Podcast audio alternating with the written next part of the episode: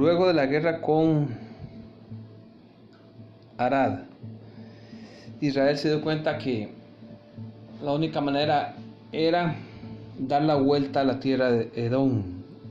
Y número 21, 10 al 20 narra de una forma muy pintoresca lo que pasaron por ese viaje tan largo y complicado, además de haber pasado con el problema de las serpientes venenosas y con la serpiente de bronce que construyó Moisés. Cuenta también cómo el legislador Moisés y los príncipes cavaron un hoyo con sus báculos y Dios proveyó agua. Y finalmente llegaron a la tierra de los amorreos. Y una vez más enviaron embajadores, en este caso al rey Seón. Y le dijeron, pasaré por tu tierra, versículo 22, no nos iremos por los sembrados, ni por las viñas, no beberemos las aguas de los pozos, por el camino real iremos, hasta que pasemos tu territorio. Y una vez más, en este caso Seón mostró un espíritu negativo y no dejó pasar a Israel por su territorio, sino que salió en guerra. Y en este caso Israel peleó. Y puede surgir la pregunta, pero ¿por qué no lo hizo con Edom?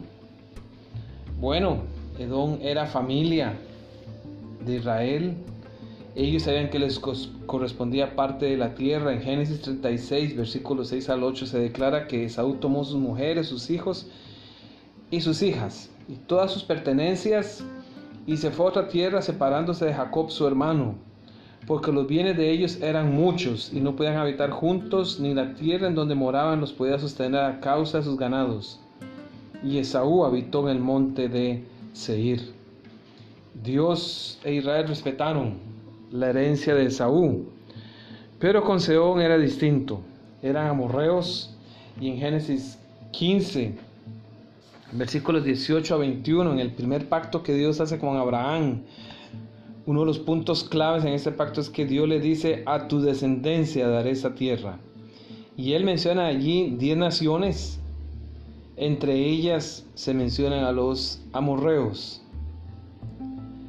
Y Seón vino y peleó. Y el versículo 24 declara que lo hirió Israel a filo de espada y tomó su tierra desde Arnón hasta Jaboc, hasta los hijos de Amón, porque la frontera de los hijos de Amón era fuerte. Y tomó Israel todas estas ciudades y habitó en todas las ciudades del Amorreo, en Esbón y en todas sus aldeas. Esta tierra es lo que es actualmente el centro de Jordania, sobre todo en las cercanías del Mar Muerto y del río Jordán. Y era el momento en que ya Israel empezaba a tomar posesión de esas tierras. Y para clarificar un detalle, eh, la Biblia menciona que Esbón le había quitado esas tierras a Moab. Dice allí, y son pasajes que a veces no les prestamos mucha atención en el texto bíblico, pero en números 21, 27 se presentan unos proverbios que dicen, venid a Esbón, edifíquense y repárese la ciudad de Seón, porque fuego salió de Esbón y la llama de la ciudad de Seón, y consumió a Ar de Moab, a los señores de las alturas de Arnón. En otras palabras, Moab fue derrotado y le tomaron esas tierras. Ay de ti, Moab, pereciste, pueblo de Quemos. Fueron puestos sus hijos en huida y sus hijas en cautividad por Seón, rey de los amorreos.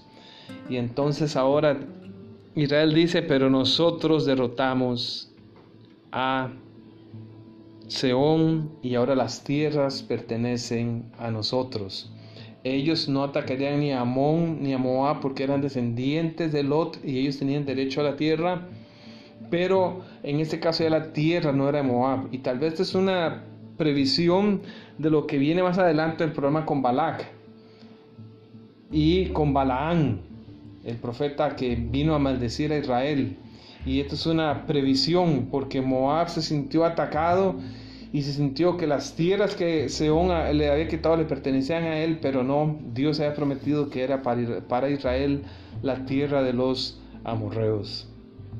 Y en ese momento Israel ya empieza a tomar la herencia que le corresponde.